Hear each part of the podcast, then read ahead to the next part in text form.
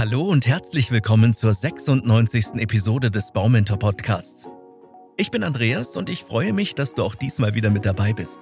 In dieser Folge erfahrt ihr mehr über das Souterrain. Einst war es als Kellerkind unter den Wohnräumen alles andere als attraktiv, was sich aber längst geändert hat. Warum das so ist und worauf ihr bei der Planung des Souterrains achten solltet, verrate ich euch in dieser Episode. Los geht's mit einer kurzen Beschreibung, was es mit der Begrifflichkeit überhaupt auf sich hat. Das Souterrain, das auch Tiefparterre genannt wird, umfasst alle Wohnräume eines Hauses, deren Fußböden unter dem Niveau der angrenzenden Straße liegen. Das bezieht sich allerdings nur auf die zur Straße liegende Seite. Besonders bei Hanggrundstücken kann die Souterrainwohnung auf der gegenüberliegenden Seite durchaus ebenerdig sein. Im umgekehrten Fall jedoch, also wenn zur Straße ein ebenerdiger Zugang besteht und das Grundstück auf der abgewandten Seite ansteigt, spricht man nicht vom Souterrain. Ausschlaggebend ist also ausschließlich das Niveau auf der Seite, an der die angrenzende Straße liegt.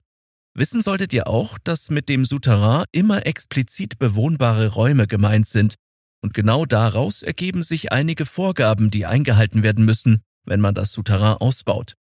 Das Wort Souterrain stammt übrigens aus dem Französischen und geht auf die Phrase sous terrain, also unter der Erde oder unterirdisch zurück. Früher wurden diese Räume, die häufig mit einem eigenen Eingang versehen waren und dadurch eine abgetrennte Wohneinheit bildeten, den Bediensteten zugewiesen.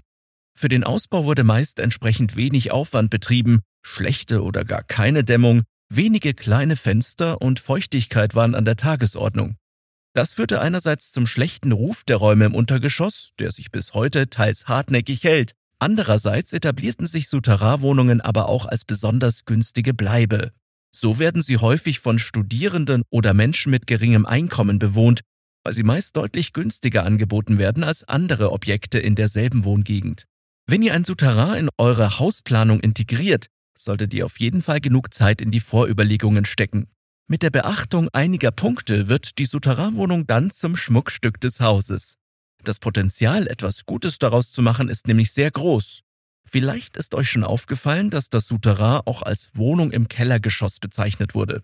Das wirft natürlich die Frage auf, weshalb man nicht einfach Kellerwohnung statt Souterrainwohnung sagt.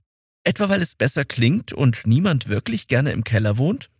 Nein, es gibt tatsächlich gravierende Unterschiede zum Keller. Diese liegen allerdings nicht im Höhenniveau des jeweiligen Raums, denn sowohl Souterrain als auch der Keller befinden sich unter dem Straßenniveau, der Unterschied liegt vielmehr in der Nutzung. Im Keller sind Vorrats-, Heizungs- oder Hauswirtschaftsräume untergebracht, also solche, die normalerweise nicht zur Bewohnung gedacht sind. Beim Souterrain hingegen ist das das ausdrückliche Ziel. Damit gehen verschiedene bauliche Vorgaben einher. Eine Souterrainwohnung muss über ausreichend Tageslicht verfügen. Der Einbau von genügend Fenstern ist also obligatorisch. Außerdem muss die Höhe in den Räumen über zwei Meter betragen. Handelt es sich um eine abgeschlossene Wohnung, müssen Bad und Küche untergebracht werden. Im Gegensatz dazu dürfen Kellerräume eine niedrigere Höhe aufweisen und müssen auch nicht zwingend Fenster enthalten. Wenn ihr mehr über die verschiedenen Kellerarten wissen wollt, dann hört unbedingt einmal in die 64. Episode unseres Hausbau-Podcasts rein. Eine grundsätzliche Vorstellung, was man unter dem Souterrain versteht, solltet ihr nun also haben. Damit können wir einen Blick auf die Vor- und Nachteile werfen, die mit dem Wohnen im Untergeschoss einhergehen. Wer im Untergeschoss lebt, genießt einige Vorteile. Hier die wichtigsten. Erstens. Annähernd barrierefreies Wohnen. Eine abgeschlossene Souterrainwohnung ist meist über wenige Stufen zugänglich. Innerhalb der Wohnung sind in der Regel keine weiteren Stockwerke angelegt. Zudem ist häufig eine Terrasse oder der Garten ebenerdig zu erreichen. Vor allem für ältere Menschen mit eingeschränkter Mobilität kann eine Wohnung im Untergeschoss also eine Möglichkeit sein, so lange wie möglich mit der Familie unter einem Dach zu leben, ohne auf deren permanente Unterstützung angewiesen zu sein. Zweiter Vorteil eine angenehme Klimatisierung. Souterrainwohnungen sind zu einem großen Teil vom Erdreich umgeben. Das sorgt für eine automatische Regulierung extremer Temperaturen. Im Hochsommer ist das Souterrain im Gegensatz zu Dachgeschosswohnungen ein angenehm kühler Aufenthaltsort. Im Winter hingegen halten sich die Heizkosten in Grenzen, weil der umgebene Erdboden dämmend wirkt. Bei steigenden Energiepreisen ist das ein wichtiger Punkt, der für das Souterrain spricht. Vorteil Nummer drei: Die optimale Ausreizung der Platzverhältnisse. Das Untergeschoss des Hauses ist eine große Fläche, die bei der Nutzung als Wohnraum für zusätzliche Zimmer oder sogar eine abgetrennte Wohneinheit sorgen kann. Statt nach einem größeren Baugrundstück zu suchen, das die Wünsche aller zukünftigen Bewohner erfüllt, sollte daher unbedingt überprüft werden, ob ein Ausbau des Untergeschosses nicht dieselben Funktionen erfüllt. Viertens. Ein Souterrain hat vielfältige Einsatzmöglichkeiten. Einem Ausbau im Souterrain planen heißt, sich für eine der zahlreichen Möglichkeiten zur Nutzung zu entscheiden. Sollen die eigenen Eltern ihren Lebensabend in einer voll ausgebauten Wohnung mit eigenem Eingang verbringen oder aber die Kinder? Kommt jetzt oder später eine Vermietung zum Beispiel in Form einer Einliegerwohnung in Frage? Oder sollen zusätzliche Zimmer, beispielsweise ein Hobbyraum, den Platz im Haus erweitern? Natürlich hat eine Souterrain-Wohnung nicht nur Vorteile. Wohnräume im Untergeschoss bringen auch ein paar Nachteile mit sich. Von diesen solltet ihr wissen, damit ihr bereits bei der Planung entsprechende Gegenmaßnahmen ergreifen könnt. Erstens. Überflutungsgefahr bei Hochwasser. Ganz klar, Wasser steigt von unten nach oben. Dementsprechend sind Wohnräume im Souterrain wie auch Kellerräume ganz besonders von Überflutungen gefährdet, wenn es zu einem Hochwasser kommt. Dagegen bauliche Maßnahmen zu ergreifen ist schwierig. Soll das Haus in einem Hochwasserrisikogebiet gebaut werden, solltet ihr tatsächlich überlegen, ob ihr die Gefahr einer Überflutung in Kauf nehmt. Nachteil Nummer zwei: Feuchtigkeit und Schimmel. Je nach Witterung kann das Grundwasser von unten gegen das Souterrain drücken. Sind die Außenwände dann nicht perfekt abgedichtet, dringt Feuchtigkeit in die Räume ein.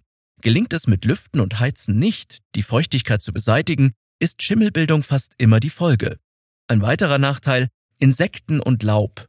Vor allem bodennahe Insekten, zum Beispiel Spinnen oder Ameisen, fühlen sich unter der Erde besonders wohl, deswegen trifft man sie häufig in Kellerräumen. Für das Souterrain gilt leider dasselbe. Auch Laub sammelt sich, der Schwerkraft folgend gerne ganz unten, also vor Fenstern oder in Schächten der Räume im Untergeschoss. Nachteil Nummer 4. Wenig Tageslicht. Das Souterrain liegt zumindest teilweise unter der Straße. Dass es dadurch schwieriger ist, die Räume genauso hell zu gestalten wie in einer lichtdurchfluteten Dachgeschosswohnung liegt auf der Hand. Fünftens. Privatsphäre und Sicherheit. In die Räume ganz unten kann jeder vorbeikommende Passant hineinsehen. Es kann daher äußerst unangenehm sein, so auf dem Präsentierteller zu sitzen. Außerdem wird das Souterrain für Einbrecher immer die erste Wahl bei einem Einstieg sein. Aber keine Sorge, gegen all diese Nachteile gibt es Maßnahmen, die ausgeglichen werden können. Wenn es an die konkrete Planung geht, solltet ihr die folgenden fünf Tipps beachten, damit das Souterrain nicht zum Kellerkind wird. Erstens, plant langfristig und vorausschauend. Auch wenn im Moment vielleicht noch ein zusätzliches Spielzimmer für die Kinder attraktiv erscheint, sollte auch überprüft werden, ob dieser Bedarf in fünf, zehn oder zwanzig Jahren noch besteht. In diesem Fall werden die Kinder schnell größer, sodass für sie eine kleine Wohnung im Souterrain als erster Schritt in die Selbstständigkeit vielleicht sinnvoller ist. Eine nachträgliche Änderung der baulichen Gegebenheiten ist jedoch immer schwieriger als von vornherein zielgerichtet zu bauen.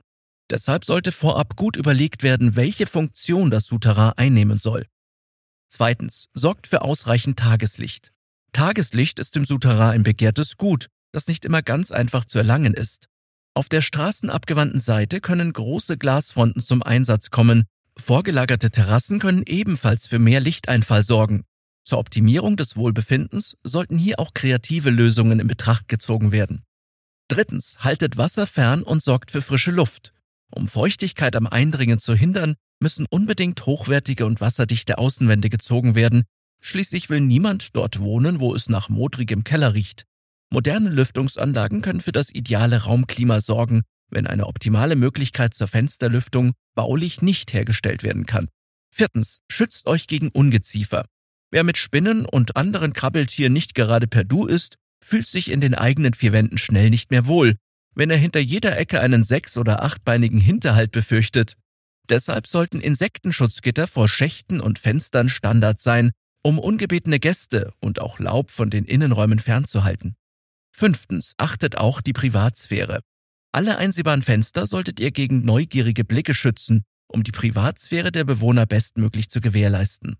Lösungen wie Jalousien, die zu einer Verdunklung des Fensters führen, sollten wegen des reduzierten Tageslichts mit Bedacht eingesetzt werden. Auch Schutzmaßnahmen gegen Einbrecher müssen in die Planung einbezogen werden. Was es mit dem Souterrain auf sich hat, wisst ihr nun also. Sie ist eine tolle Möglichkeit, um die vorhandene Fläche eines Hauses bestmöglich zu nutzen. Wenn ihr bereits beim Bau Maßnahmen gegen die bekannten Nachteile trefft, steht einer langfristigen Nutzung nichts im Weg. Ganz im Gegenteil, ihr werdet eine Menge Spaß am Souterrain haben. Ganz egal, ob ihr es selber nutzt oder ihr es vielleicht sogar vermietet. Ich hoffe, euch hat unsere Episode über das Souterrain gefallen und ihr seid auch beim nächsten Mal wieder mit dabei. Dann gehen wir näher auf die Vor- und Nachteile von versiegelten Flächen beim Hausbau ein. Bis dahin eine gute Zeit und beste Grüße, euer Andreas und das gesamte Baumentor-Team.